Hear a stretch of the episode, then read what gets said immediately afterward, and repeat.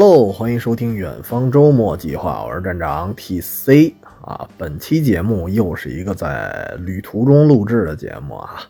呃，得说一句，就是可能啊，提醒一下，就可能这期这音质不老好的哈，但是肯定不如那个电台嘛。然后，因为上次我在酒店里录节目的时候，喷麦的问题特别严重，然后后来我就。我就呃过滤了好几次啊，然后感觉弄得挺费劲的。然后这次我是尽可能离我这话筒稍微远一点，所以声儿可能没那么大啊，但是我尽量啊。然后为什么旅途中录节目啊？得说一下，最近在这个厦门这边闲溜达，然后呢，也是因为遇上台风了，实在出不了门然后后来想一什么辙呢？那就那就。整期节目吧，啊，找找点事儿干，然后这是一方面啊，还有一个就是今天这个话题，我不太适合在家里聊啊，因为这个话题其实跟，呃，其实跟很多，呃，跟健康啊，跟生活呀，跟甚至跟死亡有关，然后这里面会涉及到我父亲最近的一个身体问题，然后我怕他听到之后他会多想。然后这期节目，呃，是怎么一个思路呢？就是因为这期节目其实我准备的不是很多啊，我没有写那么完备的一个大纲，呃，也是想到哪儿就录到哪儿吧。但是得说一下这期节目的初衷啊，最开始是怎么怎么想的？其实是两件事儿，一件事儿呢是最近看了一个话剧，这话剧名字呼老长呼老长的啊，叫。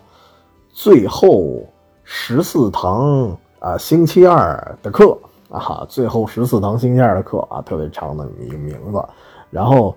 这里面其实，其实我觉得可能有些朋友会听过这个片子，或者说至少知道这个剧本，因为呢，这个这个话剧啊，这个话剧刚才说片子不太准确，这是一个话剧，但实际上呢，它是有原版的原著，是有一个畅销书。啊，是一个美国作家写的，然后同时呢，这个原版的原著啊，就是应该算是，呃，带有一定记录性质的小说，就是它取材于作者的一个真实的生活经历，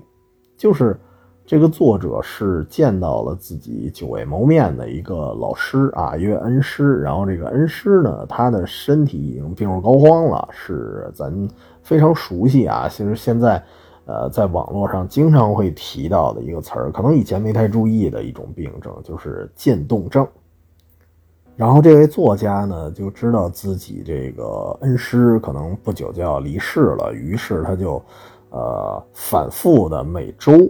都找自己的老师，呃，其实本来是为了陪陪自己的老师，然后在这个过程中，他们探讨了很多关于。生死啊，关于梦想啊，关于爱情，然后甚至关于生活的，呃，可以说是方方面面吧，都聊到了。然后一共呢，他陪伴自己的老师一共是十四周，就是每个星期二过去，然后最后呢，一直到他老师去世。所以为什么叫最后十四堂星期二的课呀？准确来说，它不叫课，它是一个讨论，因为。呃，此时啊，当彼时彼刻的这个老师，他已经不是他真正的老师了，因为毕业很多年了。只不过就是啊，作为怎么哎，应该怎么说呀？应该应该叫前老师还是叫什么时任老师？但是也得说这个叫什么，就是一日为师，终身为父啊。所以其实还是算他的老师。然后他们进行了为期十四周的这么一个探讨，然后最后呢，这个作家就把。整个他们的通话的啊聊天的这么一个记录，然后，呃，总结成册，变成了一个，但是又不完全是一个纪实类的文学啊。其实它算起来还是，呃，加了一定的修饰，所以我我还是给它归纳为这个纪实类的小说啊，大概这么一意思。然后它的就是书籍以及它的这个改编的电影版。啊，是另外一个名字，比较简短，叫《相约星期二》啊。但是那名字比较俗气，我觉得还是挺喜欢。最后十四堂的星期二的课，因为这个听起来有一定的那种紧迫感啊。然后另外呢，另外一个录这期节目的原因就是，哎，可巧了，我最近啊，可以说最近几个月吧，应该是几个月，呃，应该得有半年了吧。我现在的生活其实跟这个作家差不多。就是我每周要陪自己老爸，然后去一个诊所里陪他针灸，然后陪他号脉，然后去治愈他的一种病症，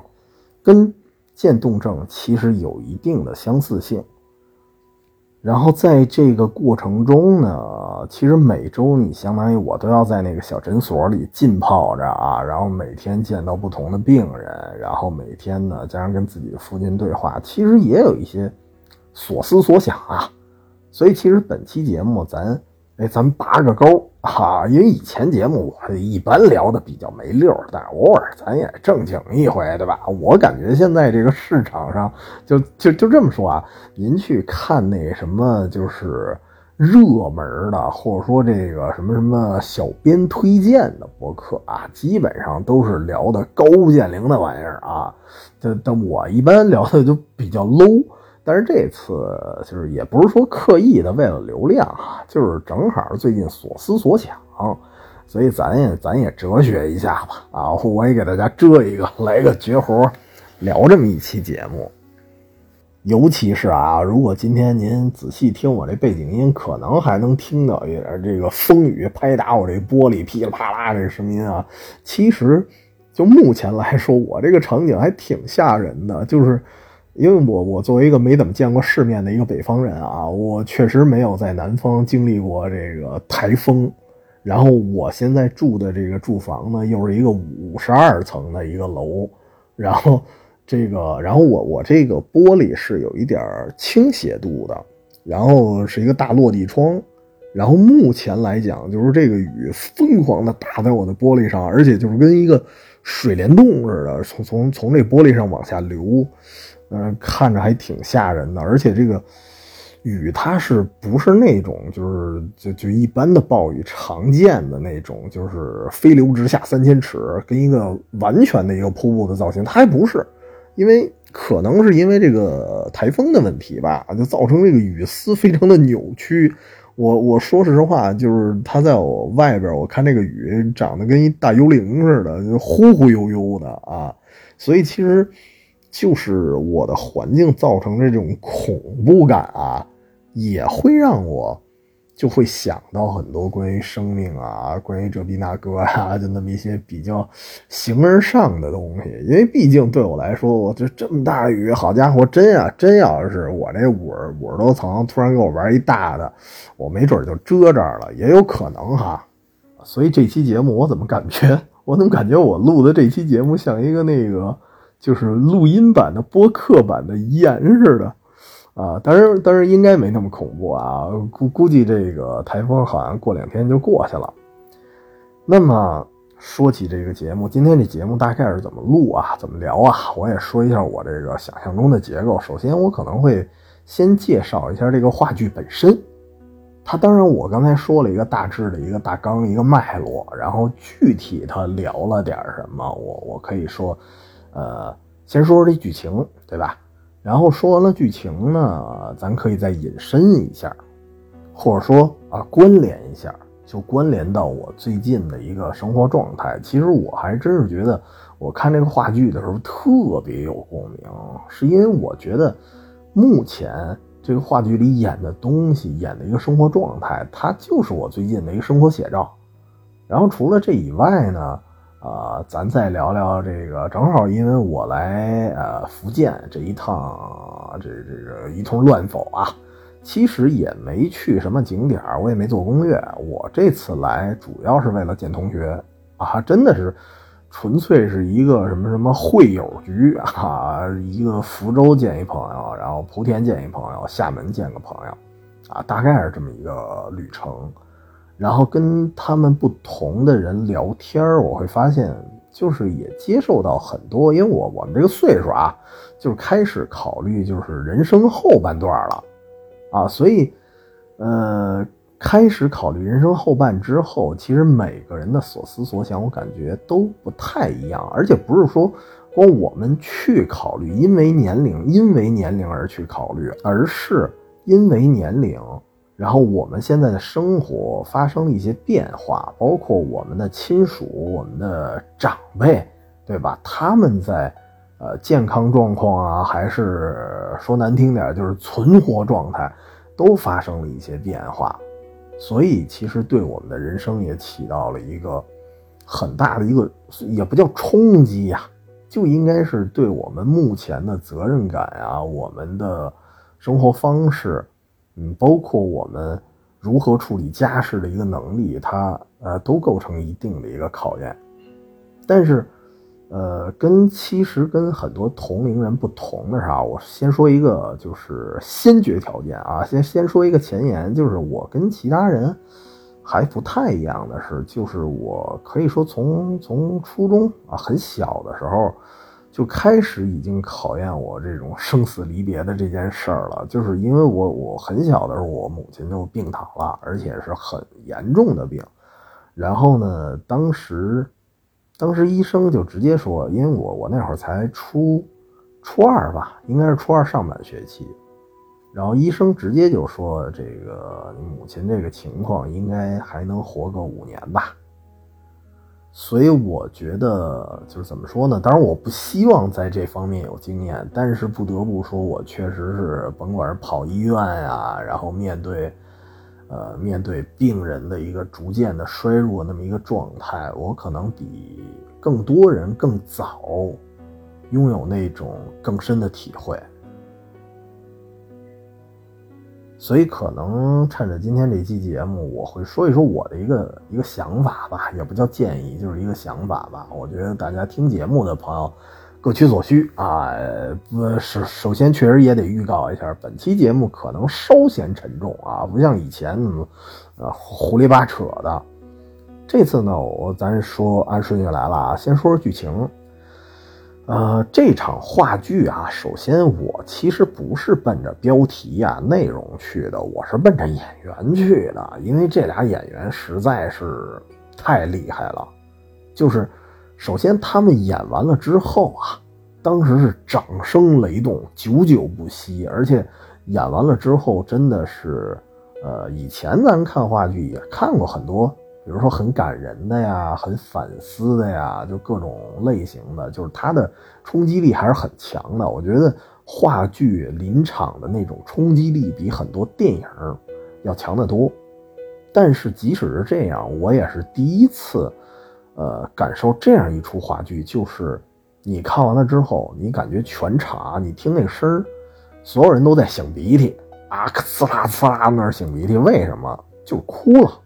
所有人全都在抽泣，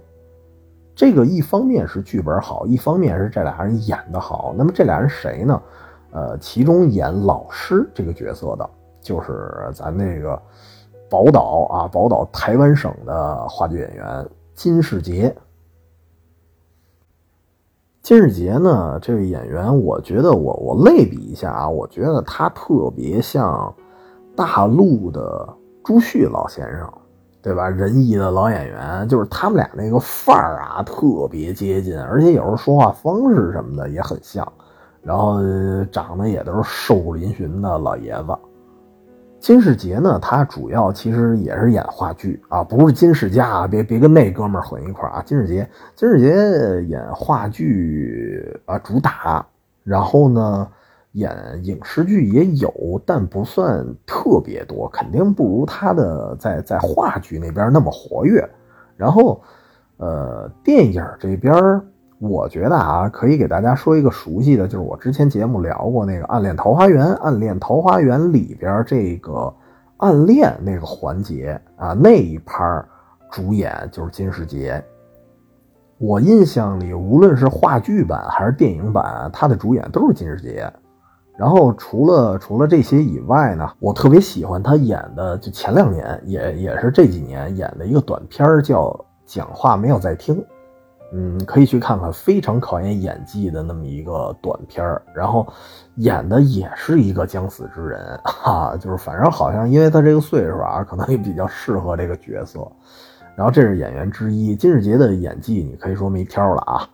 然后另外一个演员呢，是我真没想到啊，因为在我印象里，这个人是谁？蒲学亮。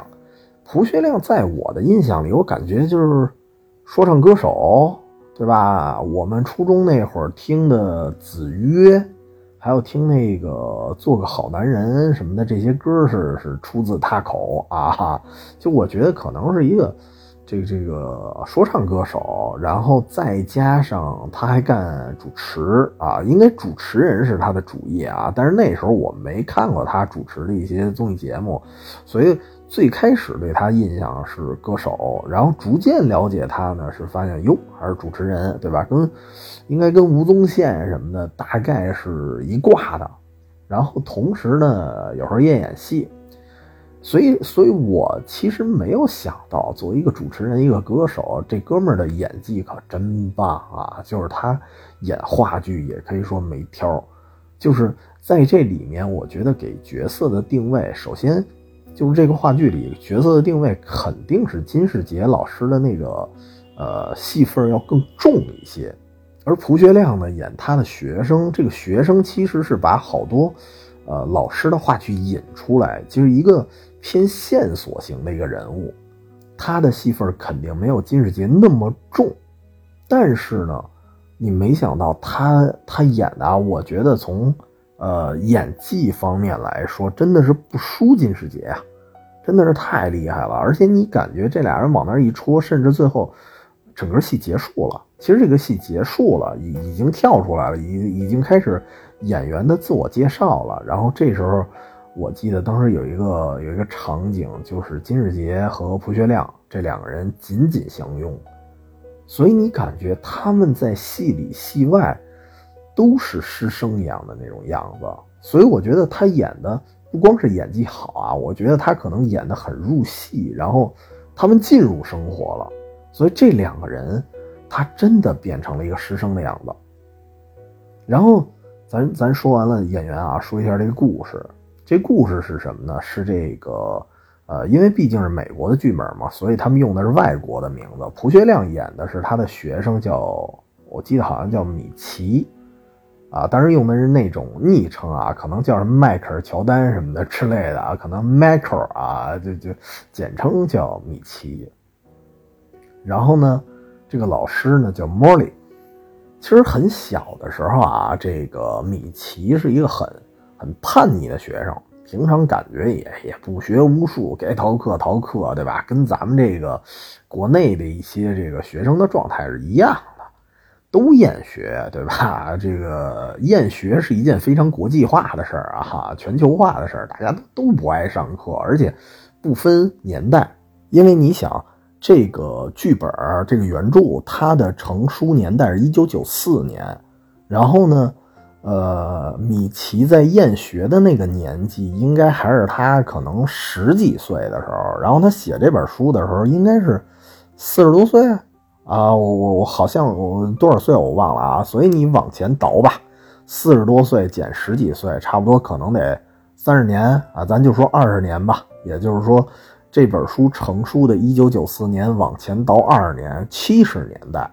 七十年代的米奇就已经厌学了，所以你发现这个就是学生和教育制制度之间的一个对抗啊，亘古有之。哎，但是不同的是，人家米奇遇见了一个好老师。这个老师其实莫里一开始也应该也没有很器重他。我觉得其实，呃呃，得这么说啊。遇见好老师的契机，其中一个契机，我觉得自己首先是一个好学生，就是你确实有一个闪光点，容易被老师抓住，然后老师呢会更加的，其实也不叫青睐你啊，而是很重视你这个人。因为有时候我们不得不说一件事儿，就是一个老师带一个班，呃，少说三十多个学生，大的可能五五六十个学生的班都有。然后甚至有的老师要一个人带好几个班，那可能上百口子了，他关注不了那么多人，所以您多少得有点特殊之处。这个米奇的特殊之处就在于他是一个钢琴方面极具天赋，但是平常呢也没见他特别的显山露水，他就是在这个钢琴教室里。啊，悄摸的哒哒哒弹啊，弹当当铃当铃铃当，然后弹的呢，这个老师正好从外面经过，就听见了，说哟，这孩子可以呀，好家伙，弹的不错呀。然后那那为什么还非得学那些啊，甭管文科还是理科，学那些书面上的东西，你干脆学钢琴去吧。于是莫莉就非常耐心的，即即使他是一个。很叛逆的学生啊，但是莫莉非常耐心的去引导米奇，就说，就是你有这样的天赋，你不去学，那那那你就浪费了。虽然米奇，包括米奇的家人，其实米奇怎么学会钢琴的，是他的叔叔教的，但是呢，呃，叔叔教的，他父母这边不乐意呀，对吧？爸妈都觉得你这个弹钢琴没前途。其实这个你看，美国跟咱这儿也都一个样。我就记得小时候，我我作文也不错，对吧？偶尔也拿过什么小奖，这逼那哥的。但是我们家人，就以我当时报考志愿的时候，我觉得要不行，我就读文学吧，别的我也不老会的，对吧？别的别的那些课程，呃，那时候选专业。那专业名儿我都不知道是啥意思，您让我学那那有的没的没有用。但是家人不这么认为，他就觉得这你写文章你赚不了钱，对吧？你学学学文什么的都没有用，你得学一个什么经管类乱七八糟的。然后最后其实我我按照大人的思路去学了啊，然后最后绕了一圈这么多年回来，我不还是还是干文字工作了吗？所以其实有的时候大人他会从一个很。很，呃，功利的角度去看这个问题，不一定是都错啊，但有的时候也，也不一定对。就是这个这个原生家庭和和和教育问题啊，今天咱不说这么多，然后就说到这个这个米奇也是，米奇这边呢是父母就觉得你弹弹钢琴没前途啊，对吧？不太同意，然后所以以至于米奇被家里人首先就洗脑了，他就是觉得我这钢琴就玩玩，对吧？但是这时候，莫莉就一直在鼓励他，说：“你还是应该学钢琴，对吧？你应该把它学透了，然后以后你可以从事这方面工作，你组个乐团什么这逼那哥的都可以啊。”然后后来呢，这个其实米奇被莫莉给说动了，于是在他毕业后，哎，这就涉及到毕业了。然后毕业本来啊，米奇还跟这个，因为莫莉他们俩关系。通过钢琴啊，通过这个莫莉不断的给他 洗脑的过程，这俩人关系关系非常密切。但是毕业的时候呢，然后米奇本来说了一句：“哎呀，老师以后我每周来看您啊。”然后后来就遥遥无期了。我觉得这这个事儿特别逗啊，我觉得这事儿也特别有同感。就是很多时候，你看咱们咱们毕业的时候，咱不说看老师啊，咱毕业的时候。跟自己的哥们弟兄啊，跟自己的同学啊，也都说啊，以后咱们定期得聚会。你像我们，呃，我们大学同学关系算挺铁的了。然后我们那时候也真是隔三差五还啊，但是我我说这隔三差五，相当于是差不多两年吧，每两年还能聚一次啊。当时因为这个。到二零一八年，我们当时聚了一次大的，然后当时也说，哎呀，以后咱每年啊都得照这样聚。对，我觉得大家都会立这样的 flag，但是后来就是遥遥无期啊，都是这样。然后这里面也是，米奇呢就跟莫莉说啊，以后每周来学校看您，但是实际上都都都没来。然后呢，之后米奇干什么去了呢？啊，我我先说最后他成为什么了，就是在这个。故事的主线剧情里，就是现在这个时间段，就莫莉已经啊身患重病的时候，米奇呢是一个体育记者，当然不是一般的小记者啊，人家名记啊，采访的可能什么什么啊国际的冠军，什么奥运冠军啊，NBA 球星，可能是这方面的人物啊，算是混得风生水起，和这个钢琴呢一点关系都没有。这是现状啊，然后整整个人家这个车也不错，房子也不错，老婆哎还没结婚啊，但是女朋友也不错啊，虽然混的还还可以这么一个状态。但是钢琴这事儿怎么办呢？其实得说到过去了，就是毕业的时候。毕业的时候，其实他坚持过一段时间啊，真的是去什么酒吧里呀、什么 live house 啊什么的，给人弹弹爵士乐，什么弹钢琴。哎，你看这点又跟，呃，相当于是《远方周末计划》这个专辑啊，第一个，呃，第一期节目那故事非常相近。就是，哎，当时那期节目叫什么来着？那个啊，那个电影叫《心灵奇旅》，那里也是讲一哥们儿，就一直在这个爵士酒吧里弹，哎，他是弹钢琴吗？还是什么来？反反正就奏乐啊，大概这么一事儿。那个哥们儿也是一直的郁郁不得志，但是但是那哥们儿一直属于人家还坚持的，对吧？对于我这个梦想，我好好死不如赖活着，我还继续弄。然后米奇呢，本来。也是在坚持，然后呢，其实也赚不了什么大钱，但是这时候啊，就是在他钢琴事业上的这个引路人，就是他叔叔，发生了一些变故，就是病重了。然后病重了之后呢，当时具体得什么病我忘了啊，好像有提过一句，可能类似于癌症什么的。然后这个时候呢，其实米奇有一段时间，就是毕业之后是借住在叔叔家里。而叔叔病了之后呢，他要肩负起一部分的说照顾叔叔这么一个责任，然后再加上肯定家里也需要钱，您这个弹弹弹钢琴这种微薄的收入也补贴不了家用，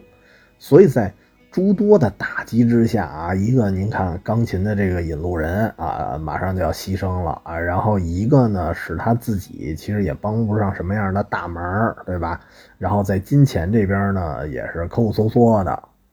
本来有一段时间呢，他看到他叔叔那种行将就木的一个状态啊，其实我我不知道有没有听过咱们节目的朋友啊，有没有就是你们体验过，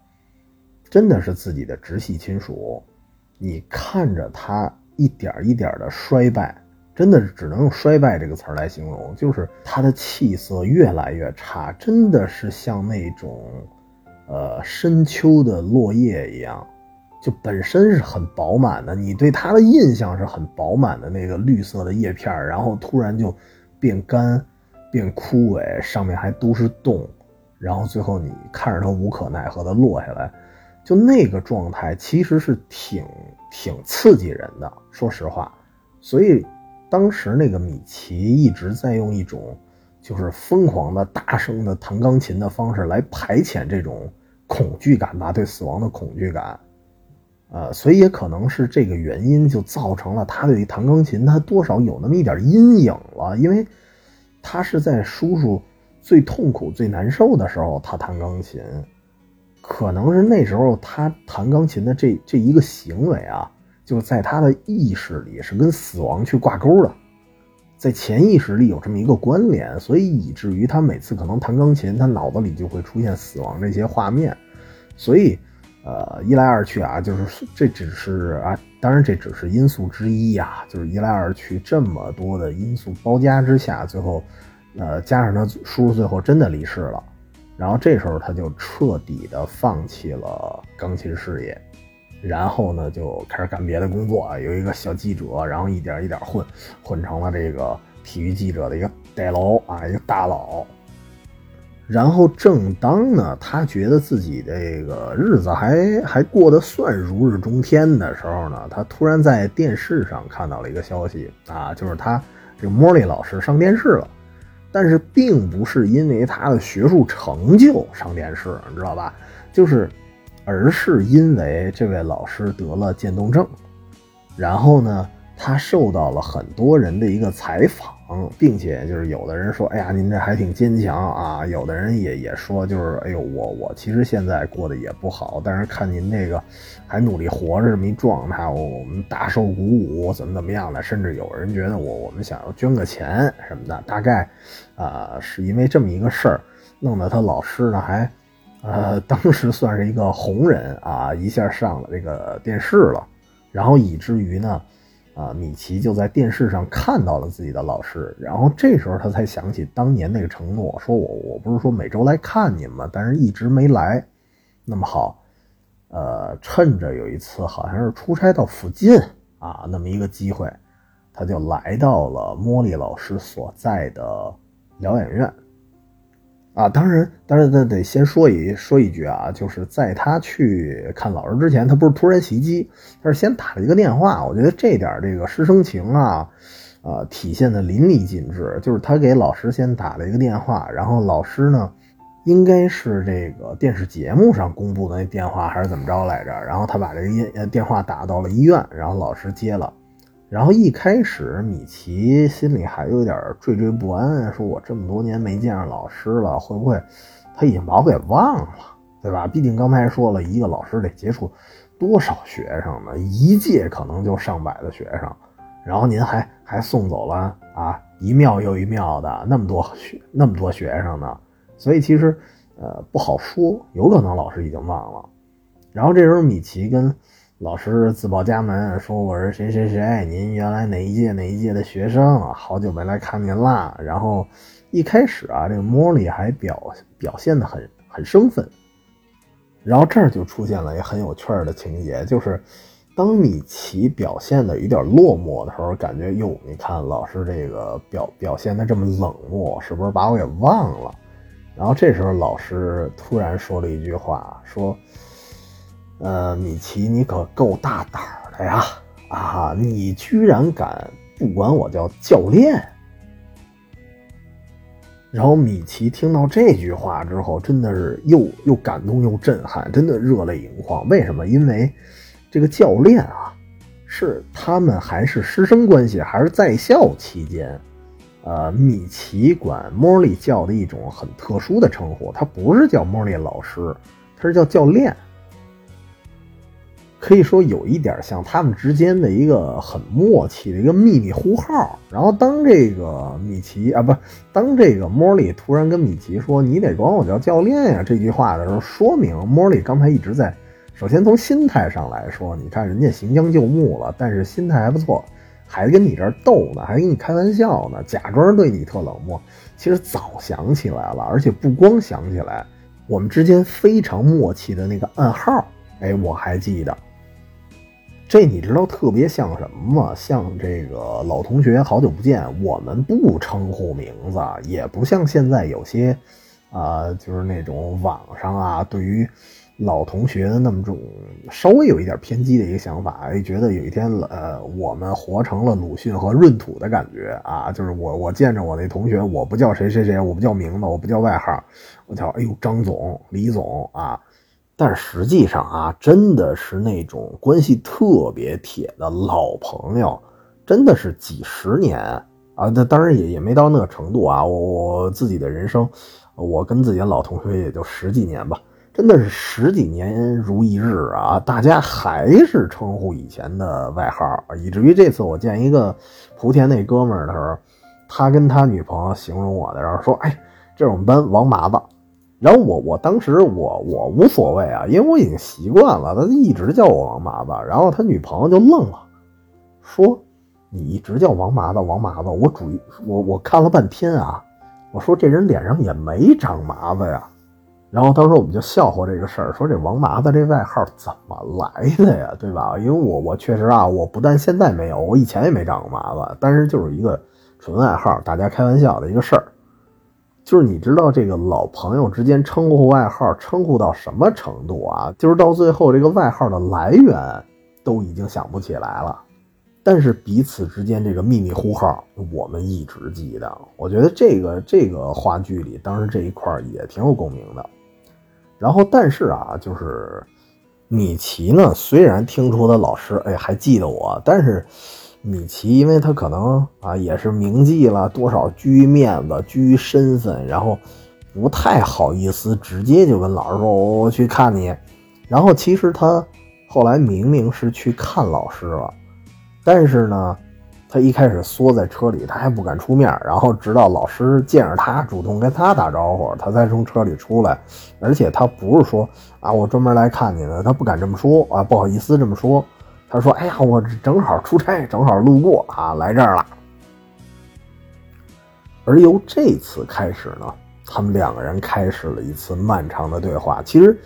第一次见面啊，就也不叫第一次，应该是呃第一次重新见面，再回首啊，再回首，这次呢，其实他们有一点话不投机，因为米奇自认为我现在已经声名显赫了，我现在过得还不错，但是茉莉心里会认为，就是你还是觉得不行，就是你还是因为当年你没坚持下来钢琴这事儿，我还是觉得可惜。当然，你要知道，尤其是这种人到中年啊，人到中年，尤其是男性，不得不说，尤其是男性。面子高于一切，很多人是不愿意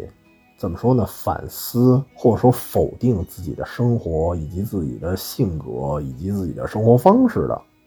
就就说难听点，都觉得自己还怪不错的啊。然后突然有一个人，有一老头跟我说：“你这不行，对吧？你你这过得没有没有没有你说的嘴上说的那么好，不是不像你那么光鲜亮丽的那么好，对吧？”其实你的内心里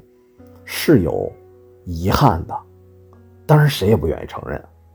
尤其是尤其是我们的生活中有一个非常奇妙的一个度量衡，那就是钱，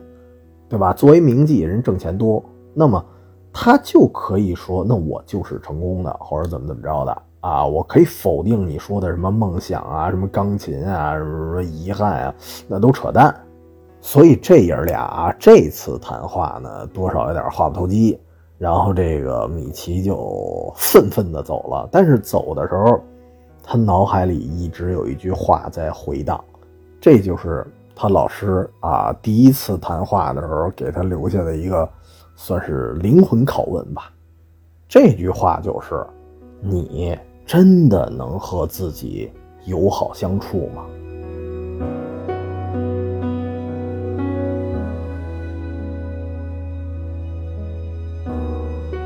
这句话有没有感觉倍儿俗套啊？各种鸡汤什么的，就是各种地儿啊，好像什么包括抖音啊、B 站啊，什么就是那种呃假逼哲学类的那种公众号，经常会问你啊，你真的能跟自己和解吗？什么这逼那个。但是啊，虽然这句话出现的频率有点高，但是不得不说，它真的是一个。嗯，怎么说呢？你说难听点叫细思极恐啊，或者说就是我我拆开了说，就是这个这句话特别怕你细咂摸，就是越咂摸，你越觉得不老对劲儿的。因为一个人他能不能跟自己友好相处这个事儿，其实有的时候我觉得不光是外力，就是外面的因素、外部因素去决定的。就是有时候我们老说什么精神内耗啊，什么敏感啊、焦虑啊，这这这这这各种负面情绪啊，就这些东西，它是，呃，它可能是你能不能跟自己友好相处的一个首要的啊先决条件。但是很尴尬的是呢，恰恰是一些外部条件、外部的因素的加成，它能够大幅度的弥补你内心的那种空虚感。所以，当处在不同的外部环境下的时候，我们扪心自问这句话啊，就是你得到的答案可能是不一样的啊，不好一样的。为什么呢？因为，因为我们大多数人啊，都做不到什么不因外物喜悲啊，对吧？达成一个心灵上那种澄空感、成空感的，没没没那么好。就是大多数人，我觉得还是比较世俗的。我自己也一样。就是这次，你看我在海边上跟我那个莆田那哥们儿们聊，就是我也提到了这句话，因为这几年他过得也不老顺啊，我过得也一般，所以我们那天就是在海边一边喝酒啊，聊了很多。当时，当时我也提到了，说我看话剧的时候听到了这句话，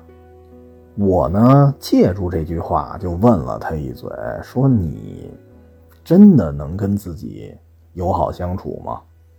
然后他啊，他那天没回答我，但是他就算回答了也没什么用，因为我自己扪心自问的话，我也不能给自己一个统一的答案，我也是时悲时喜的。但是不得不说啊，可能大多数时候我还很难跟自己和解。所以咱说回这个剧情啊，就是米奇虽然这个话不投机啊，一怒之下人走了，颠儿了，哎，不听你这个快死的老头跟我这瞎白活了，人走了，走了之后啊，在路上，他们脑中一直在浮现这句话，也是因为这句话他挥之不去啊，他他也在考虑，其实他可能。身份又是铭记了，又这个那个了，他有没有空虚感？他有没有遗憾感？其实如果不嘴硬的话，他内心里肯定是，呃，有一些负面情绪的。于是呢，哎，过了两周，他又来找自己的老师了啊。从这个再次跟老师见面开始，他呢开始规律性的每周二都来找这个老师去谈话，然后呢。他在这段时间，其实他老师，呃，不是单方向的啊，不是单方向的去在人生的最后阶段，我说我再教教我学生点东西，我再教你一些什么人生经验啊，人人生格言什么的，哎，不是这样，他们两个是一个讨论，然后每周呢，他们探讨的这个主题都不老一样的啊，可能是关于事业。可能是关于爱情、关于艺术、关于生命啊，对吧？关于对死亡的一些畏惧，什么都有。而且这个过程中，我觉得，就反正今天啊，呃，那么多话题，我肯定说不过来的。我还是想说关于，呃，关于生命的一些反思吧。因为本身这个主题啊，因为这个话剧，包括这个原著，它的主题还是跟生命的关系是最大的。虽然这本书里什么事业、爱情、结婚、生子什么都聊一下啊，但是这里面我觉得对于生命的反思才是它的主轴。所以这期节目我也是，就是那么多话题我聊不过来，我还是聊这个生命本身的这个主题啊。然后除了我刚才定了一下位以外，就是我觉得这个他们俩的谈话，呃，特别有意思。他一方面不是说老师单方向的一个灌输啊，两个人就是讨论，你你说一嘴，我说一嘴，有时候不一定谁对谁错。然后，而且这里面我觉得很有意思的一点就是，呃，莫莉老师对于很多这个他的人生的思考是非常客观的，又或者说又客观吧，又矛盾。就是因为莫莉老师，你看他是一个即将死去的一个老人，但是他不会说，我站在一个角度，你看啊，我我现在马上就死了啊，我站在这个角度，我我的对死亡的思考，我一定比你多，因为我快死了嘛。他并不是这样，他并没有摆出一个就是我过来人的一个高姿态，对吧？我威压我，我说什么就是什么，我必须说的是对的。他没有没有表现出这种态度，反而呢。他把自己对于死亡的畏惧表露无遗，所以他这个人设啊，给我的感觉就是鲜活的，是真实的，而且他的态度也是非常客观、非常平等的。啊，不是因为我我是你老师，我说的就全都对，他会给你一些非常直观的例子，就是他自己的人生经历，比如说。呃，，Molly 小时候，他母亲去世的时候，去就是他母亲即将去世的时候，有一次呢，他母亲特别难受，然后去呼唤他说：“孩孩子啊，你回来吧。”因为他莫莉那会儿正在门外小院里跟小朋友玩呢，说：“说孩子，你回来吧，陪陪我，难受。”然后莫莉那时候呢，呃，仿佛好像没听见，但实际上他听到了母亲的呼唤，但是他。太恐惧死亡了，他太害怕看到自己母亲难受的样子了，然后再加上他年龄确实不大，然后他就故意的跟小朋友越越越玩越折腾，声越大，然后就假装没有听到自己母亲的呼唤，他一直活在愧疚里。然后同时呢，就是说到现在，说到他目前的一个状况，就是每次那个米奇走了之后，莫莉呢。也告诉米奇了，就是我有时候会跟小鸟对话，因为我觉得我，我因为渐冻症并不是说啊一下嘎噔一下就就就冻住了，人家说这个叫渐冻症嘛，对吧？它一点一点的身体就不受大脑的支配了，不受神经的支配了，就像一个逐渐冻起来的冰块一样，你可以这么理解。所以每次他的病症就是逐步逐步加深，一点一点加重的时候。他会跟窗外的小鸟去对话，其实也不是对话，他单方向的去问，就问小鸟：“那个我死亡的那个日子快要来了吗？”就是你能从这个问话里听出不舍，然后同时呢，哎，还有那么一点风趣感，所以你感觉这个人为什么我说他很鲜活呀？他既有对死亡的恐惧、遗憾、童年阴影，也包含了一些风趣在里面。就是你看，包括他，呃，第一次跟那个，啊，不是，就是重新跟那个米奇联系上，重新打那个电话的时候，人家还知道开玩笑呢。而且每次米奇来的时候，他们俩不是说非常严肃的讨论，他们在讨论的过程中夹杂了很多很多的小玩笑，所以他给人的感觉就既悲观也乐观。然后同时呢，他你看通过这两个他自述的一个案例来说，你发现他说的这两件事儿，你听到了之后，你都会有所反思。而在这个过程中，他没有把这两件事总结出一个一个什么定律、一个大道理，他不是通过大道理的方式去去硬的填鸭给你。基本上，你听完这两件事，你自己就会去思考了。所以你感觉这个最后的十四堂课，他们的整个过程都是一次引导，就并不是说他们说的所有话今天一定有定论或者怎么怎么着的。其实我不得不说一件事儿，就是。我的人生经验啊，也不一定对，但是我的人生经验告诉我，就是您您可以大概参考一下，告诉我什么呢？就是凡是跟你聊天的时候，跟你说一个道理性的问题，他非常非常笃定，就觉得我我是百分之百准确的这种人啊，你绝对不要相信他啊！当然我这话太绝对了，就是你大体上可以不用相信他，因为我觉得就是一个人对自己人生的一个。考量啊，一个定位，其实，在不同的人生阶段，然后不同的家庭环境，甚至啊不同的身体状况，他的考量一定是有变化的。就是这这个人生，大家对于人生的这么一个思索，我觉得就每一个阶段是千变万化的。可能今儿还这么想呢，明儿我啪一下大病一场，我可能突然就不那么考虑了。尤其是像咱听众的年龄啊，很多比较年轻，包括我自己，我我岁数也不大，人生尚未过半，所以我对于人生的很多考量，其实在逐步的，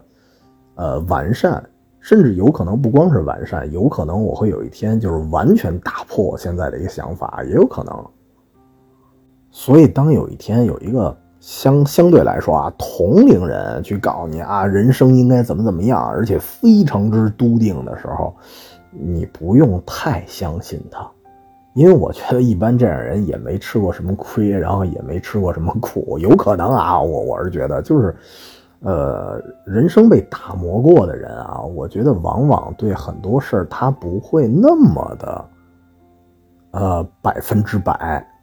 就是反而呢，我觉得呃，更多的社会打磨过的人，更多阅历的人，或者对人生。他真的有更多思考的人，他做事和说话往往会留一些分寸。这个从外界来看啊，可能会会觉得，哎，这说明这人不自信。但是我这么说啊，就是有的时候对自己说话不那么笃定的人，反而不是不自信，是因为他在说这句话的过程中，哪怕是说话这几秒钟，他甚至还在思考。就是这种人，我告诉你，一般来说，他会不断的进化。就有的时候，成长性更强的人，我觉得反而是那些不是那么的自信的人。当然，咱说回这个，说回这个剧情啊，就是这个话剧到了结尾，他们一通探讨之后。我印象里啊，因为哎，好像有点忘了，就是我印象里，最后米奇也没有说啊，我我回去，我这个体育记者我就不干了，我回去我继续弹钢琴去，好像也没有一个非常准确的、精准的这么一个结局。我觉得这也是他很有意思的地方，在于就是这个剧本啊，它不是那种好莱坞式的一个大圆满结局啊，然后最后别人说你这个人生不能。落下遗憾，我就回去，我就非得弹钢琴，我的结尾非得有这么一一幕，我才叫圆满，并不是。就是到这个剧的最后的结尾，你觉得就是呃，莫莉也最后终于的去世了，然后米奇呢怀着对老师的一个思念，但是最后他也没有说完全的按照老师的方式去行驶，他依然有自己的一些啊人生轨迹，我觉得这个是挺好的，而且他的人生轨迹也在不断的调整，你可以理解为。整个剧的结尾，他依然是不断的在思考当中，所以整个故事大概就是这么点事儿。所以看完这个剧，咱回过头来啊，咱再说说，嗯，刚才那个答案就是你真的能跟自己友好相处吗？这个答案我我到最后啊，我也不敢给出来，就是剧中人都没给你，那我也给不出来。为什么？因为。因为处在不同的人生阶段啊，就是对这个问题的答案，它也是不完全一样的。就是有可能上一秒你这么想，下一秒你立刻变一个思维。就是在剧中啊，我只能说从剧中人这个视角，从茉莉那个角度讲，他可能呃稍微有那么一点想开了。为什么？因为他是一个渐冻症的病人，他实际上已经知道了自己的死期。其实。嗯，就不得不说，就跟我当年我母亲被说说你还有五年的寿命一样，所以你说他们会不会接下来的日子跟自己友好相处？呃，大体上会。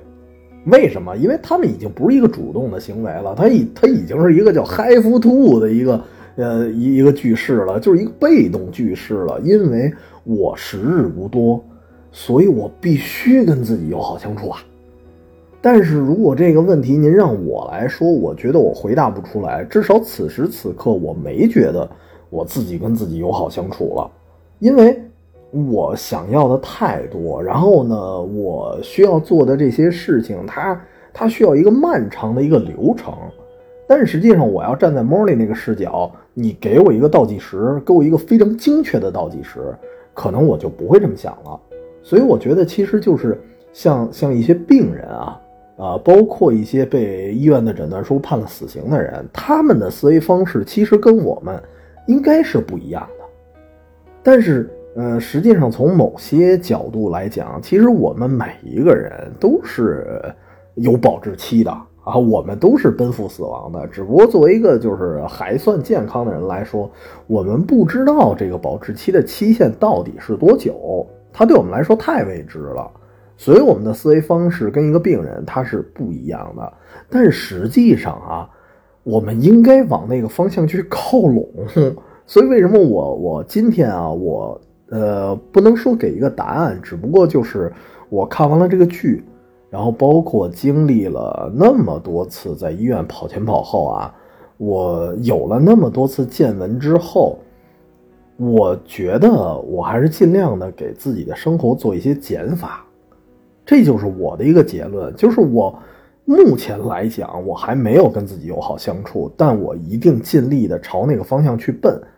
而这个方向去奔，不是通过我，我我我我我再努把力啊，我挣多少多少钱。其实，如果我如果我这么说的话，如果我不说自己努力的话，好像有点反鸡汤了啊。但是我觉得有时候其实，呃，说的佛系一点，人这一辈子能挣的钱有限。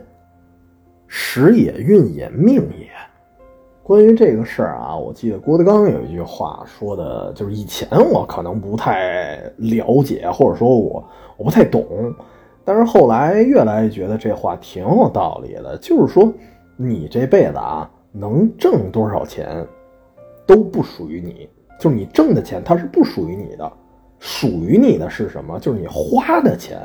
才是真正属于你的。因为你花这个钱吃了喝了玩了乐了，对这些东西才是真正属于你人生中的一部分，啊，所以大家多花点钱来听相声吧，啊，这这当时是开了一句玩笑，然后我当时听的时候也一笔带过了，但是后来越来越觉得这话其实有一定的哲理，因为这个人生太无常了，你所有的东西咱都。咱当然，咱咱这意思也不是说您就不攒钱了，但是如果您所有的精力全都是攒钱赚钱攒钱赚钱，那么有可能第二天啊，就是就是谁也不知道明天和那那叫什么来着？明天和末日谁先来临？啊，我这说的可能不太准确啊，反正大概那意思。所以我觉得就是人吧，在这个适当的情况下，就是在相对平衡的一个状态下，就是学会多去取悦自己。但是我为什么就强调一下说在平衡的情况下？因为我做节目其实一般比较中立。我也不是说非得毒鸡汤了，我说咱就别负责任了，对吧？跟个活混蛋似的玩起来、浪起来，也别这样，对吧？该该挣钱挣钱，该打工打工，该老老实实的还还得怎么老实。但是呢，也不能说全身心的全投入到那种就是没日没夜的工作当中，完全没有娱乐，对吧？所以这是之间我们取一个平衡。就是之所以有这个想法，一方面其实也是看这个话剧，然后一方面就是刚才说说以前也是在，啊诊所啊医院啊一些经历，因为我真的是我在，因为那时候老陪最最早啊老陪母亲一块儿去医院待着，然后那会儿经常是在在医院里熬宿啊，真的是在急诊室里一待待一宿那种，然后你你知道后半夜的医院。呃，我说难听点，它是真正的人间炼狱，因为后半夜的时候，一般大家一定是因为特别特别紧急的情况下才会来到医院。它不像白天，白天我们有个小病啊、小灾儿啊什么的，可能就去医院看看。真正夜里去医院的很大一部分是没辙了，所以我真的是无数次啊，无数次看到那种。我也不知道是因为打架呀，还是发生意外啊什么的，就是那种浑身是血，跟雪人一样啊，红色的人，就跑到医院来的。然后也无数次的见到，就那种临时的抢到医院啊，可能跟着救护车，可能是家里人给推过来的，但是到了医院就已经没气儿的人。也甚至见过那种，就是在医院，呃，也不知道抢救啊还是什么的，就是过程中直接就精神崩溃的。我记得有一次，那会儿我都上班了，但是也其实也是很多年前啊，但是已经上班了。即使是那样，我已经成年人了，我操，当时真给我吓坏了。就是我我没见过那样的，就是我见过疯吧，但是我没有见过，就是一开始可能还安安静静的打吊瓶，但是可能。那个医院夜里的状态可能太压抑了，然后再加上太，就那种也不能叫阴气吧，还是叫什么，就是那种愁云惨淡的那种氛围，然后给那个人真的给压崩溃了。一个女的，然后当时她就突然蹦到了他那那个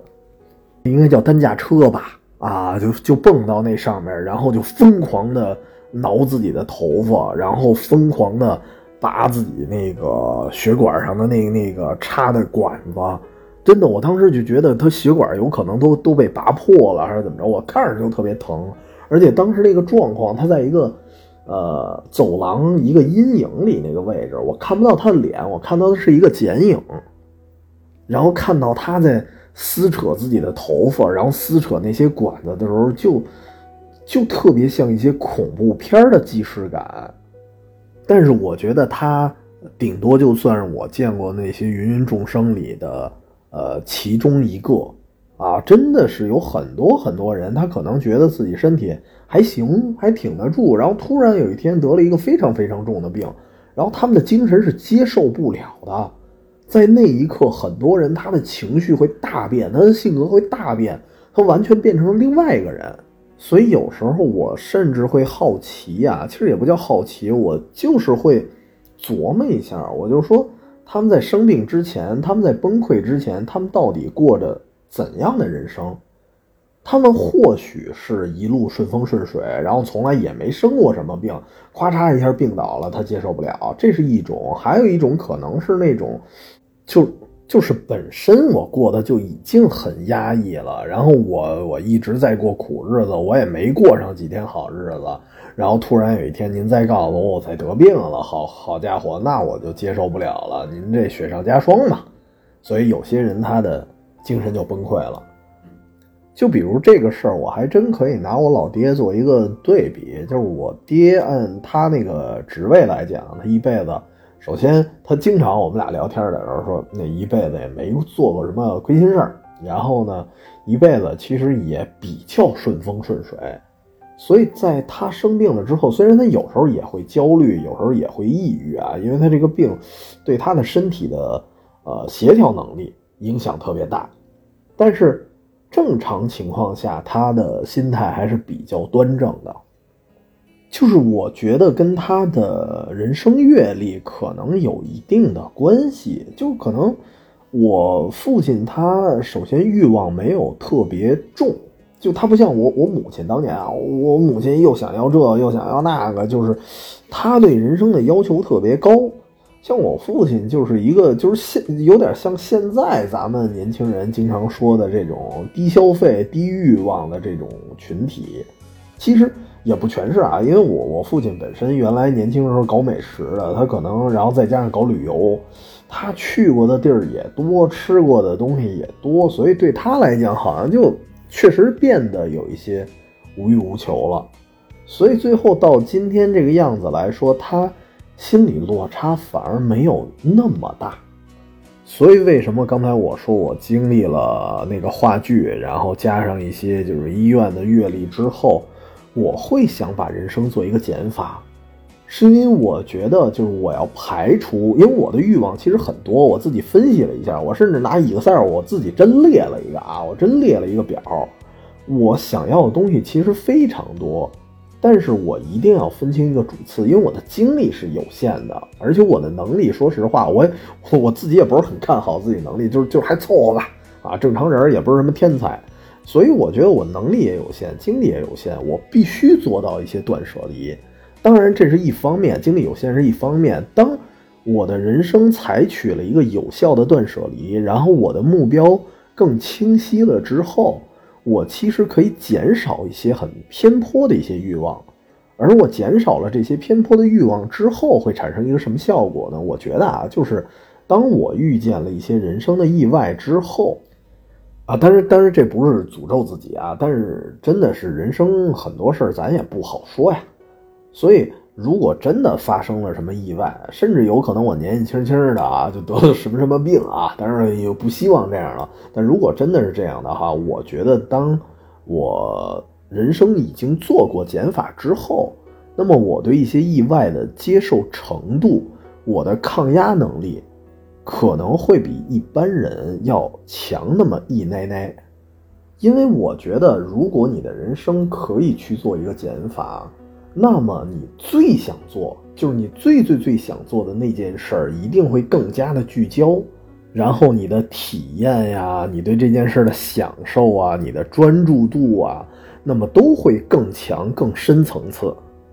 其实反而呢，我是一种以更高效的姿态在活着，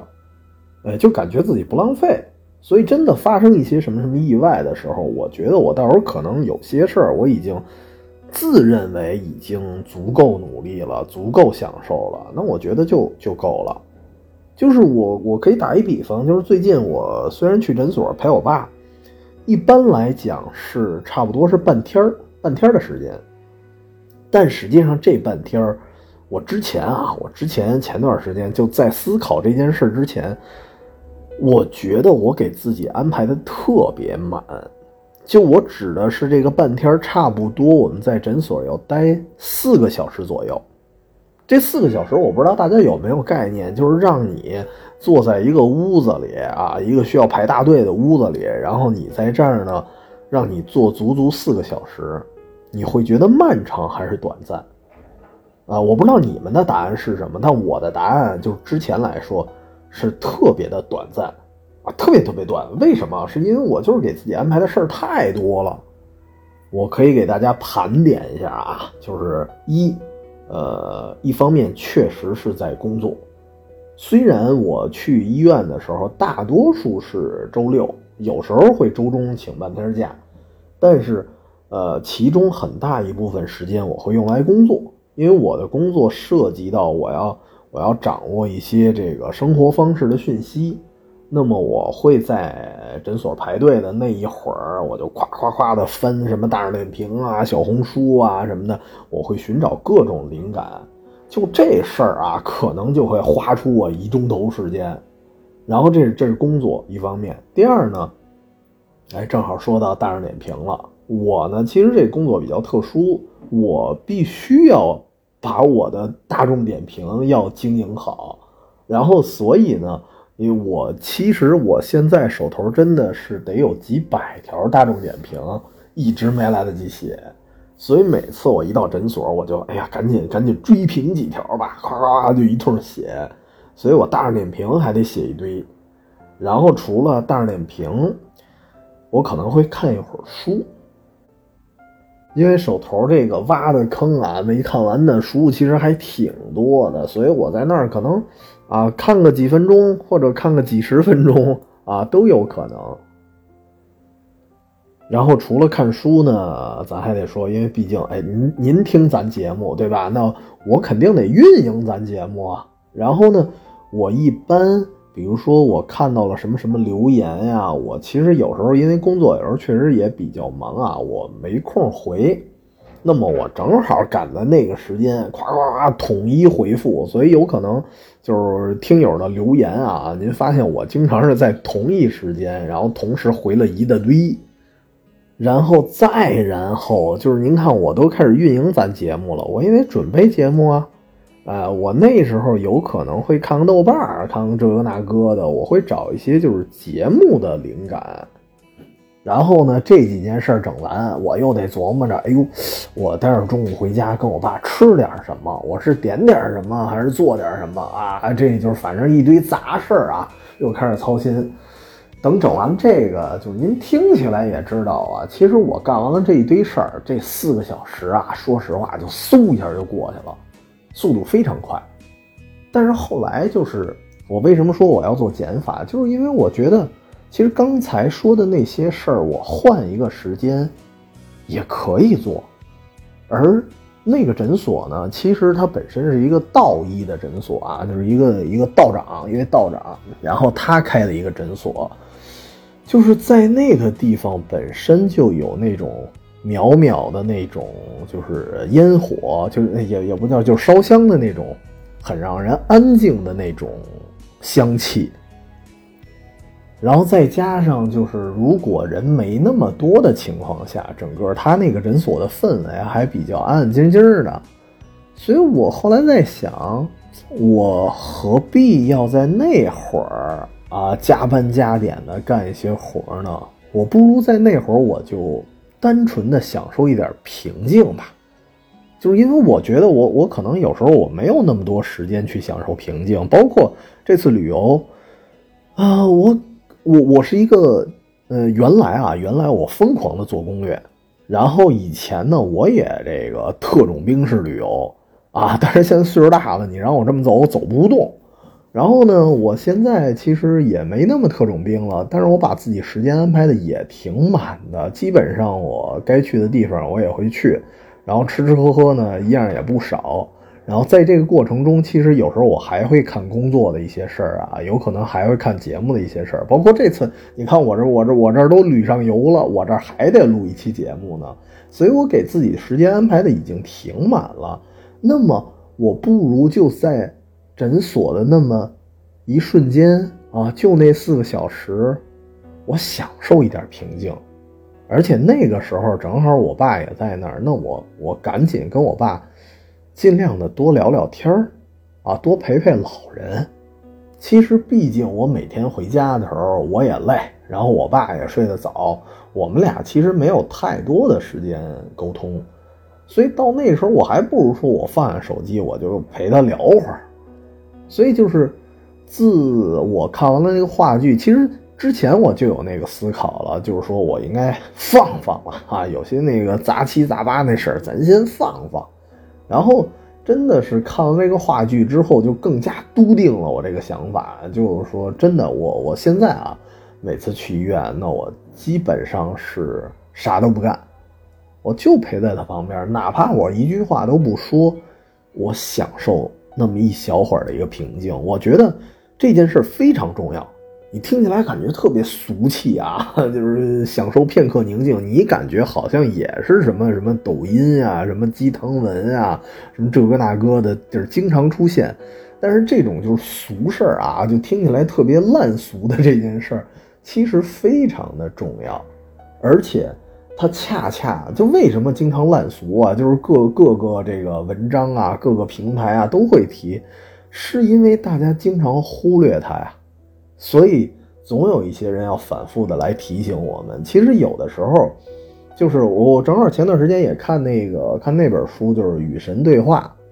就是我们经常忽略了一件事儿，就是我们老觉得，哎呀，神从来没有在我们身边出现过。其实，当我们反复刷掉，呃的刷到同一条信息的时候，有可能就是这说的玄学一点，有可能就是神对我们的某种旨意啊。比如说我这两天天天的看到一些什么断舍离的一些这个文章啊，然后一些消息什么的，呃，你别人可能会想，哎呀，这是不是这个我的手机被监听了啊？我我是不是被大数据算计了？那么咱说的美好一点啊，说的感性一点，它会不会是神突然想用另一种方式对我们来一些启示呢？啊，这这个听着是不是有点扯淡了啊？但是我自己对这个事儿我还是有那么一点信的，啊，当然我说每周啊，每周放空自己一下，这还只是在一个小事儿上我去做减法，呃，在大事上，我觉得比如说一些人生目标啊，比如说包括这次旅行的意义啊，我觉得都可以大幅度的做减法。比如说以前我刚才说了，我我这个特种兵式的旅游。当然不是因为我真岁数大了啊，我这个现在腿脚也还行，就是我我还是能走得动的。但是为什么我现在不给自己做那么多的攻略了？也不像以前似的，我去一个城市，我说这个这个这个几个景点，我列一表，七八个景点我必须都得去完了。现在我不会那么要求了。比如说这次我来福建，这三个城市我去哪儿没那么有所谓。因为按我就吹自吹一句啊，就是我的观察力来说，然后包括我这个带着一破相机，就是我记录城市啊，记录那些啊人人来人往的掠影的能力，我觉得还是不错的。就是我能，我可以说我不去景点儿，我仅仅是在这些城市转悠，我觉得我能观察到的东西比很多人会更多。所以我一方面我不需要去那些景点儿。然后另一方面呢，我就是做了一个减法，我把那些名山大川啊，我暂暂且从我的这个列表里我先剔除。我这次此行的目的就是见老朋友。你看这个时间来讲啊，就按现在来说，正好是这个今年二零二三年，也就差三个月了，马上就要结束了。每次我觉得一到什么，比如说到年终啦，然后比如说到四分之一年、四分之三年。啊，差不多都会有一，或者说这一年还剩这个一百天啊，倒计时，大家都会有一个复盘，就是说这一年我们到底干了什么。尤其当然是到元旦的时候，到年底的时候，我们会回想一下，哎呦，二零二三年我到底干了啥？那么对我来说，我可以很很开心的说，那我今年最大的一个目标。我见到了三三个久未谋面的老朋友，对吧？别人可能从别人的角度可能会说，您这做减法做的也忒狠了，对吧？就是您今年的目标就见仨朋友就完了。但是我我会这么觉得啊，我觉得，呃，做减法只是一个表象。其实，当你做减法的同时，是为了在某些方面做加法。而且见朋友这件事儿，其实它的难度啊，比你去什么景区啊，比做很多很多事儿，它要难得多，它要更难，难上加难。为什么这么说？我举一例子啊，就是比如说，咱还是拿工作来说，你工作，我今天这周啊，我定了一个什么什么目标，我只要按部就班，我只要不偷懒儿，我正常的去做。如果不发生什么非常奇葩的那些意外的话，正常来讲，我努把力我是能完成的，啊，除非我不努力。所以你说，如果这是一个目标的话，那这个目标好达到吗？它好达到啊，对吧？只要您不偷懒儿，只要您正常工作，这个事儿就可以做到。那包括去旅游景区，旅游景区的话，你也是就是稍微花点心思，多查一点资料，然后查查路线，查查门票，查查人这个景区开不开，什么这个档期那个档期的，对吧？安排一下时间，确实你要花一些心思，但是能不能做到？就只要你花一些心思，它。他还是可以做到的，除非像我今天啊，那那真是刮台风了，那我也没辙呀。但是这种这种奇葩的理由啊，都是小概率的，就碰上了赶上了，那也没辙。大多数情况下，我们还是可以按部就班的做到的。哎，但是其实你知道吗？见朋友的难度反而比这个更高。我比方说啊，就是因为现在有时候我在北京的时候，有一些，呃，因为我大学同学本身就是山南海北的，哪儿的人都有，然后研究生同学也都是哪儿都有。他们如果从远方来到北京的话，呃，他们只要提前通知我，我甚至为了见他们，我可能会提前的，比如说我加个班儿，我提前的把我活干完。然后我能早一点下班，或者说至少我不加班，这样的话我拼尽全力我去见他们。真的，我就是这么一种人，就是只要为了见到我这些好朋友好友，我可以拼尽全力。但是很有可能啊，而且这种事儿真的发生过。当我加完班儿，然后第二天了，哎，我这活早一点结束了，本来我这哥们儿本身已经到北京了，然后突然临时他说。完了，今儿见不了了。我这个他那边的行程临时有变了，这种事儿经常发生，那怎么办？那没办法呀。所以我觉得，而而且就是我觉得，就是现在很多很多朋友吧，我觉得大家都是深有体会的。我们经常约一个朋友约不出来，为什么？因为大家的时间啊对不上。你仔细想想，咱们想想，咱们身边有多少就是感情啊？如果论感情，它一定是在的。但是我们经常几年几个月啊，真的甚至有可能十年都不联系不见面对吧？经常是这种状态，所以我觉得啊，就是这世界上，我觉得最难实现的是几件事啊，恰恰是那些带有一定感性和呃不可控因素的事儿，它才是真正有难点的，就是亲情、友情、爱情。我是这么认为，就是亲情看天意，对吧？因为，呃，你这辈子你选选择不了自己的父母，他们的生老病死也是不可控的，尤其是你年纪更小的时候，你完全不可控。所以，其实我们跟父母之间的关系，我们的亲情，我觉得有时候是看天意，爱情呢看缘分，对吧？然后朋友是看时间。而天意、缘分、时间这三样东西都不可控，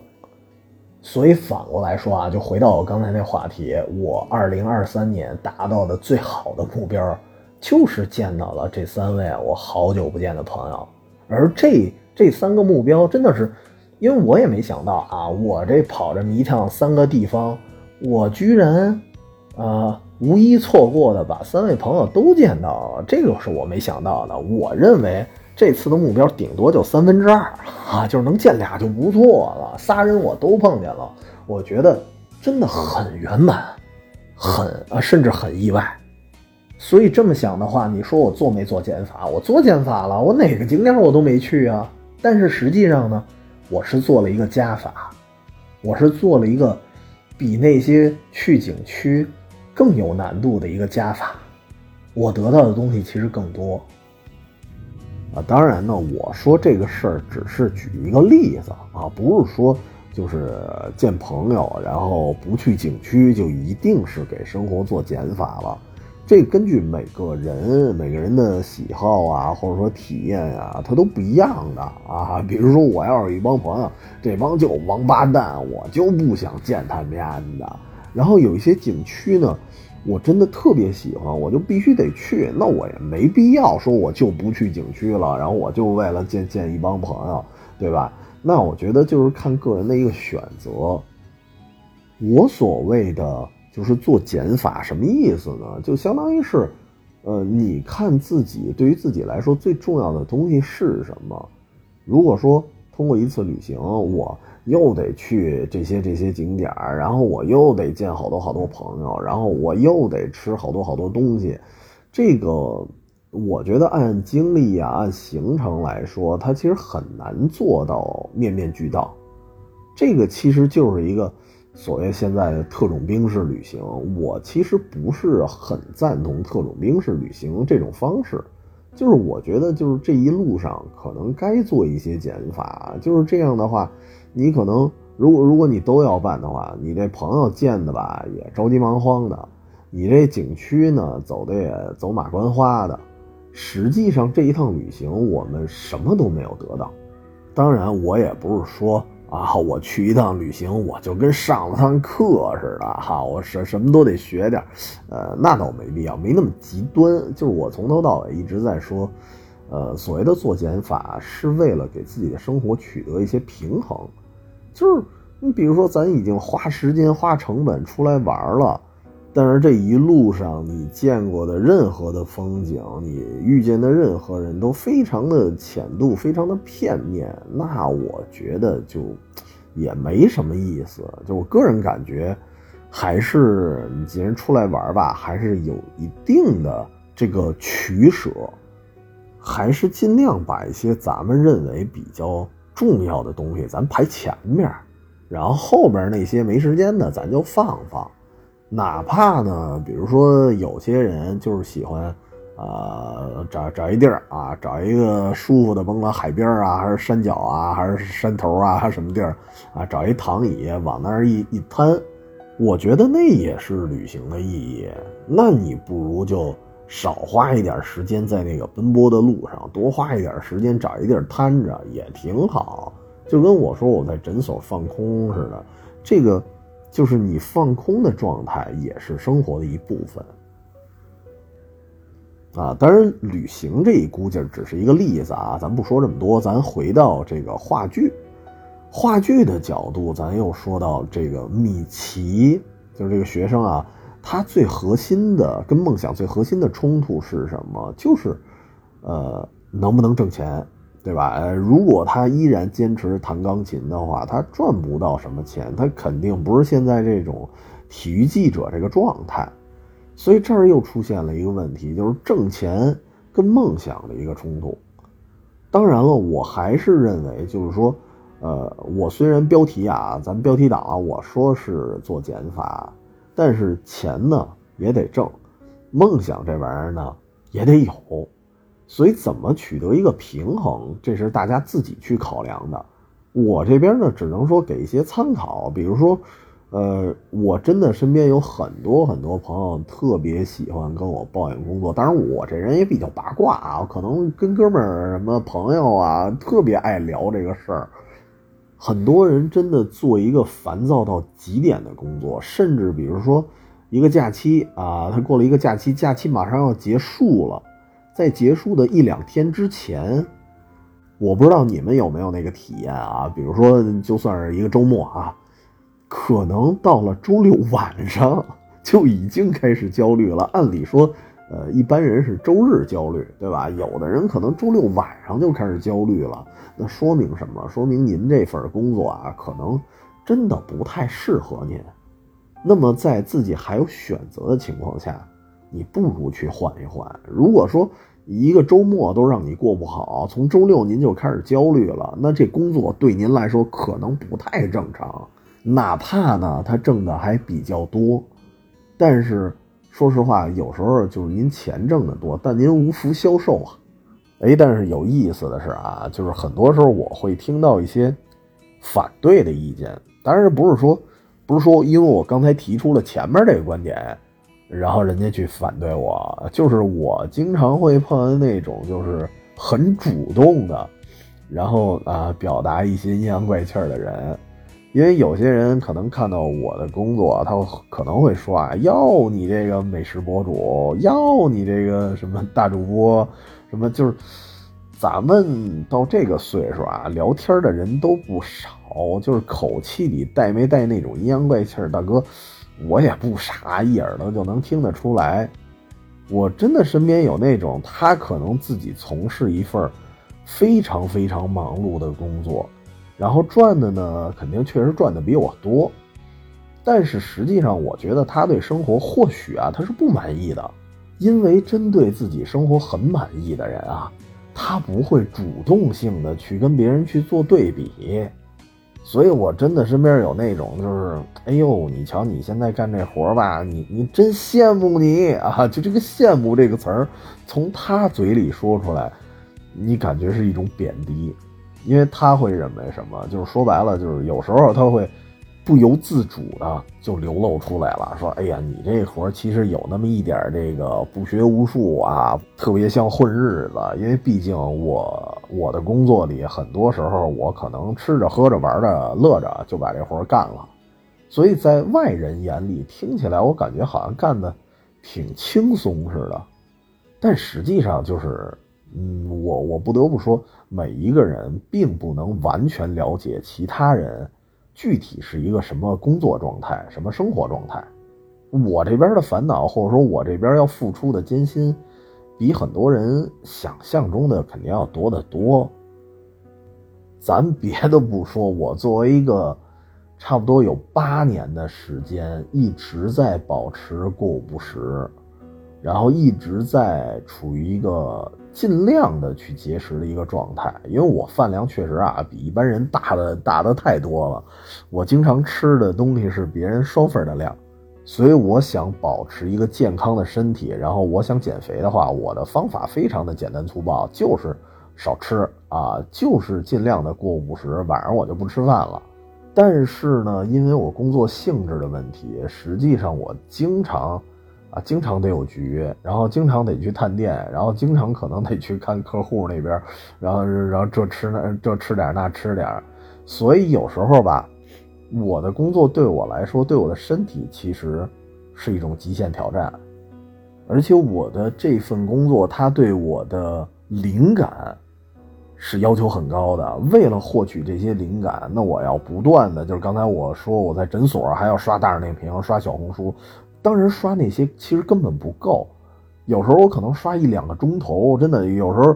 咱谁呀刷大众点评能刷一两个钟头的？您可能看一个吃的就看十几分钟啊，最多十几分钟您就看上自己想吃的东西了，您就去了。但是我不一样，因为我要找素材，我我刷一两个钟头，有可能我都刷不到自己想要的东西，那怎么办？那我可能就得出去，我要不断的去找吃的。然后不断的去找一些玩的，我有大量的时间是在路上的，我可以说我近两年几乎，真的是几乎没怎么过过周末。所以您觉得我不忙吗？听我这状态也知道我肯定很忙，加上咱这儿还撑着一节目呢，就是这档节目对我来说，他花的时间确实不老少啊，我弄大纲。我现在其实很少弄那种逐字稿了，之前还还给大家吹嘘一下啊，我弄弄逐字稿什么的，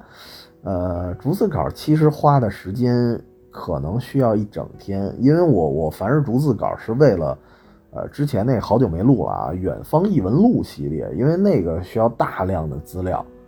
然后呢，除了那以外，就是像剪辑呀、录制啊，花的时间都不老少。所以这些东西加起来之后，它占用了我，真的，一，比如说按周来计算的话，基本上至少要占据我六天的时间。我可能只有一天能短暂的休息。啊，不对不对，可能应该算半天吧，最多半天了。所以呢。这么说啊，我这一周七天连轴转，那我累不累啊？呃，我觉得还好。呃，为什么？就是翻过来又说了，虽然我好像是没怎么休息过周末，但是就是一方面是出于对这份工作还算啊比较喜欢，然后咱这个博客呢，那是更喜欢了，对吧？不然我不能录这么多年。所以对我来说，我做了一个权衡，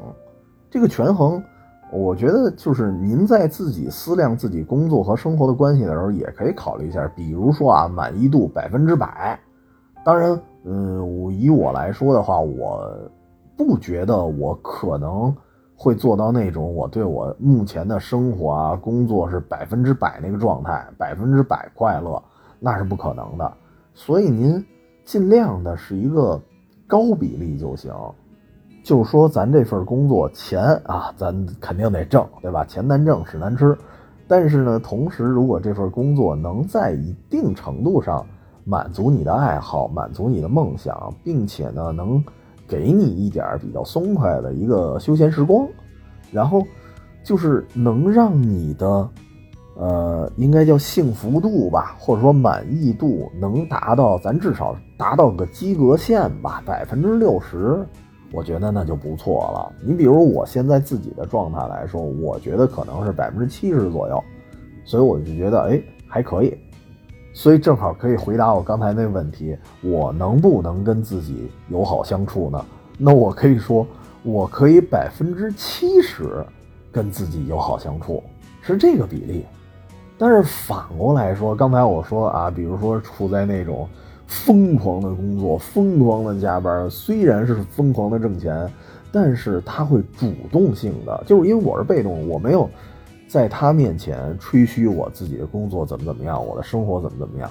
但是他会只要一见面就非常主动的阴阳怪气儿，哟，我真羡慕你，嘿，其实你看听这口气，你觉得是真羡慕吗？其实他带着一定的讽刺，就这种能够讽刺别人生活的人，他对自己的生活的满意度一定是不高的，一定是存疑的。但是为什么要讽刺别人？是因为。很多时候啊，我不得不说，就是人性这个问题，它需要通过降低别人的生活质量。这当然不是说啊，他能有效的去降低啊，他是从意识里降低身边人的生活质量。他自己给自己做一个催眠。其实我身边那帮人啊，你看这个特别浪，这个没工作，然后这个挣钱少，然后这个生活也不咋地啊。我通过我看我身边的人都比我傻缺。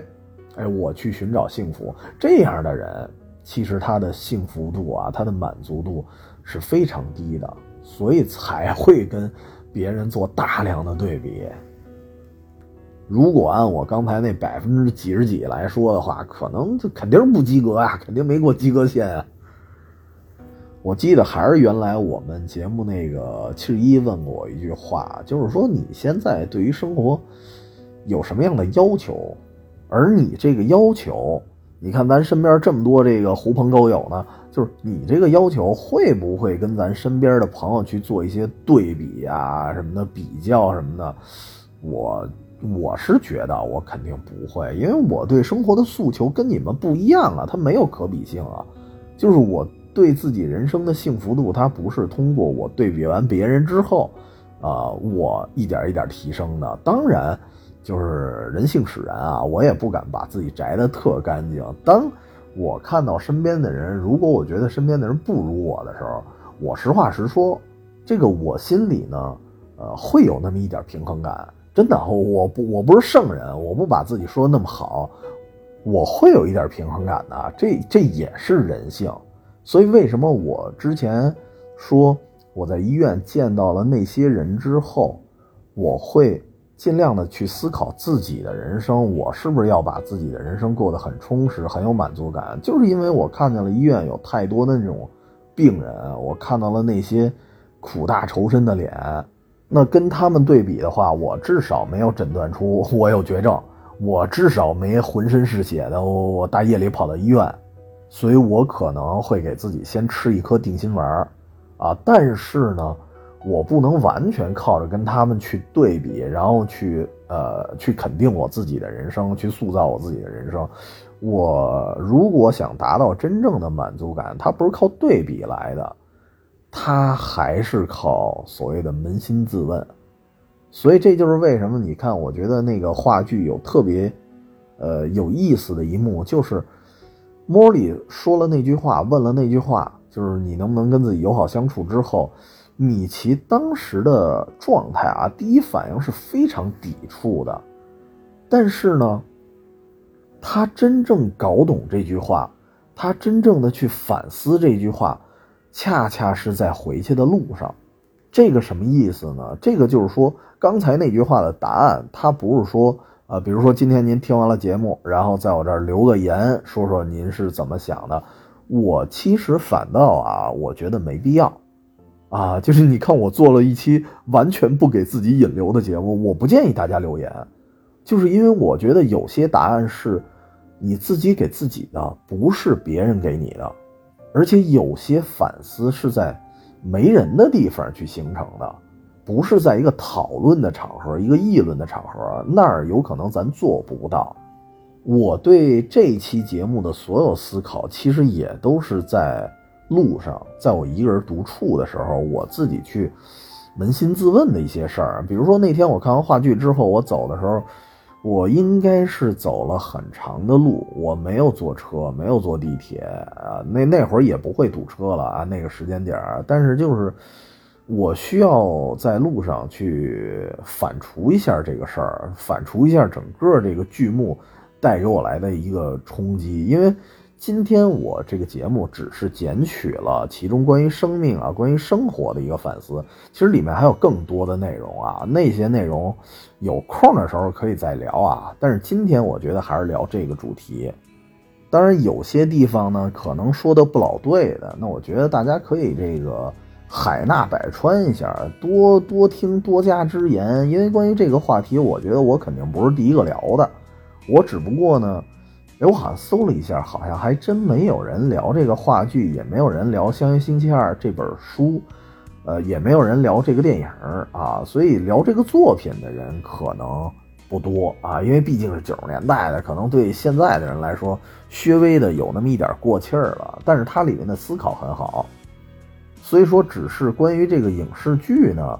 呃，我算是播客里这个少见的聊他的。然后，但是对于这个话题啊，我觉得现在做播客聊这个话题的人应该很多，所以在我这儿可能得不到一个非常精准的结论，因为我一直主张的是，一个就是咱自己问自己，自问自答，不是我一个节目给您直接得出一个结论，得出一个公式。啊，慢说是我了，人老教授摸里人也没得出来。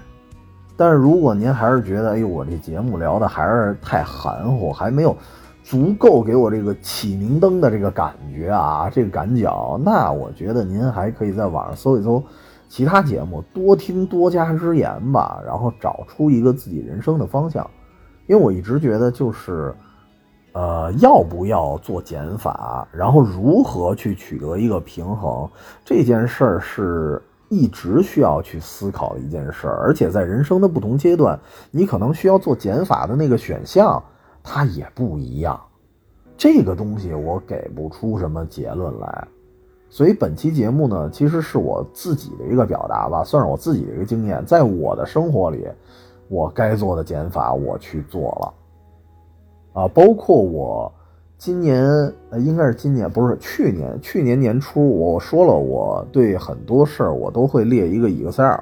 我同时呢也给自己生活中我自己的一个爱好，我想做的事儿，我也列了一大长表单，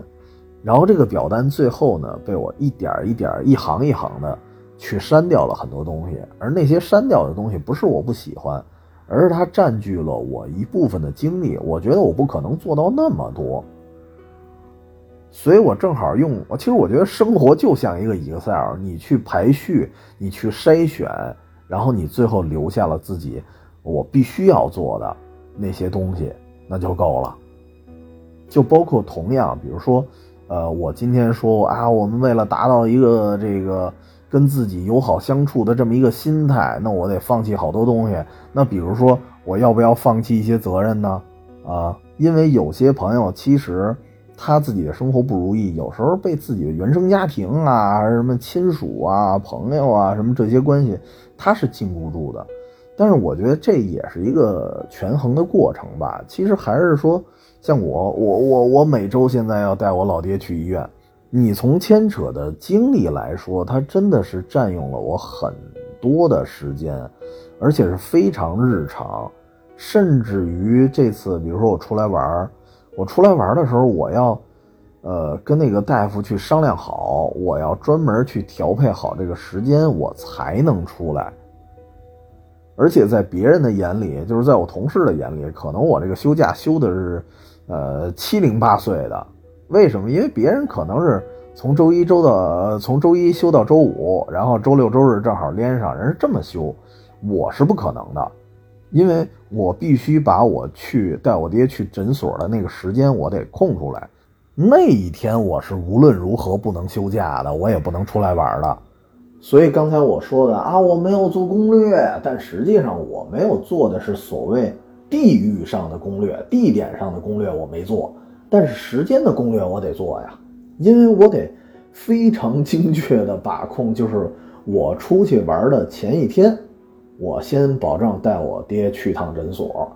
然后我回来的当天或者是第二天，我可能就是刚把行囊给给给撂家里，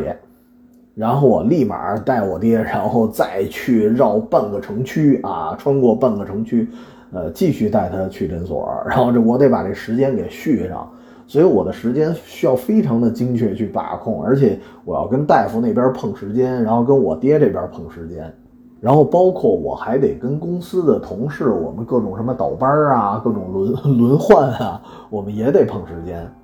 而且我在路上，我得随时监控着啊，我爹走到哪儿了啊？对，因为我们俩手机是相连的嘛，我得看他每天在干啥，然后每天还得定时定点的给他要么整点吃的，然后订点饭什么的。所以你说我牵扯了这么多的精力，那是不是我的满足感就大打折扣呢？其实对我来说，就是分人啊，就是我自己来说是反过来的，就是。在我刚才所谓的百分之七十的满足度里面，这件事儿是一个加分项，恰恰是因为我，我觉得我照顾的还行吧，我是有一定的满足感，而且这个在亲情之间，我是能填补我很多的那种那种什么呢？哎，我反正这个词儿不太准确啊，就应该是呃更加的提高了我的满足感吧，只能这么说。对，而且我现在的工作其实。我可以花一些时间去居家办公，所以更好的可以照顾家里。所以你看，我如今的一个生活状态，其实它就是我权衡之后的一个结果。这这其实也是一个公式，然后算出来之后，我得到这么一个答案，对吧？最后得到的答案是百分之七十 x。那么我减少的是什么呢？我减少的是。继续从事咨询行业，因为我以前是咨询行业嘛，我我减少的是做咨询行业的工资水平，因为我以前挣的肯定比现在要多得多。那我得到的是什么呢？那我得到的就是更多的啊照顾家人、陪伴家人的时间，然后我得到更多的是，还说白了就是我也不想把自己说的那么复杂，就是给给自己更多的玩乐时间。所以呢，这期节目咱也录的差不离了。啊，然后我这期节目也不给出任何结论，我觉得就是就就事论事吧，就是根据这个这个自身的情况，然后大家可以去考量一下，我应该如何的给自己做一个加减法。然后同样呢，就是这个话剧啊，因为这个话剧是巡回演出，然后具体演到哪个城市我不知道。如果正好到了您的城市，我觉得真的非常推荐啊，一定要去看看。因为对于对于我们现在来说，其实我们所有人的生活状态，啊，或者说生命的状态，跟莫里是一样的，只不过呢，就是对于生命的尽头，我们有没有一个明确的时间，对吧？一个已知，一个未知，一个可能比较长，一个可能比较短而已，就这么点区别。但是所有人都是在走向一个生命的倒计时，所以这个。这个话剧里思考的所有问题，都是我们目前或者说随时随地都要琢磨的一件事儿。然后呢，那那那既然琢磨，那您就听完这期节目自个儿琢磨去吧。我也我也说不了啥了。那我这个这个啊，今天录到这儿，我要看看会儿电视剧去了，哈哈，因为我实在也出不了门，我也啥都干不了啊。这个大风吹的，我希望明天。飞机能走吧？啊，这就这就够了，行吧？那下期节哎不不得还得说一句啊，如果您有什么想分享的这个周末作品，可以加我们远方全拼加 FM，这是我们的公众号，公众号近期尽量更新。然后呢，我们啊也没啥说的了，里边也有我们的加群方式，呃，到时候可以群里聊一聊。那么本期节目咱就录到这儿吧。如果音质不太好，大家见谅啊。这毕竟是拿手机录的，可能这手机也不老好使的，中途还断了好几次。行吧，那就先聊到这儿。大家生活愉快，周末愉快，每天都愉快，拜拜。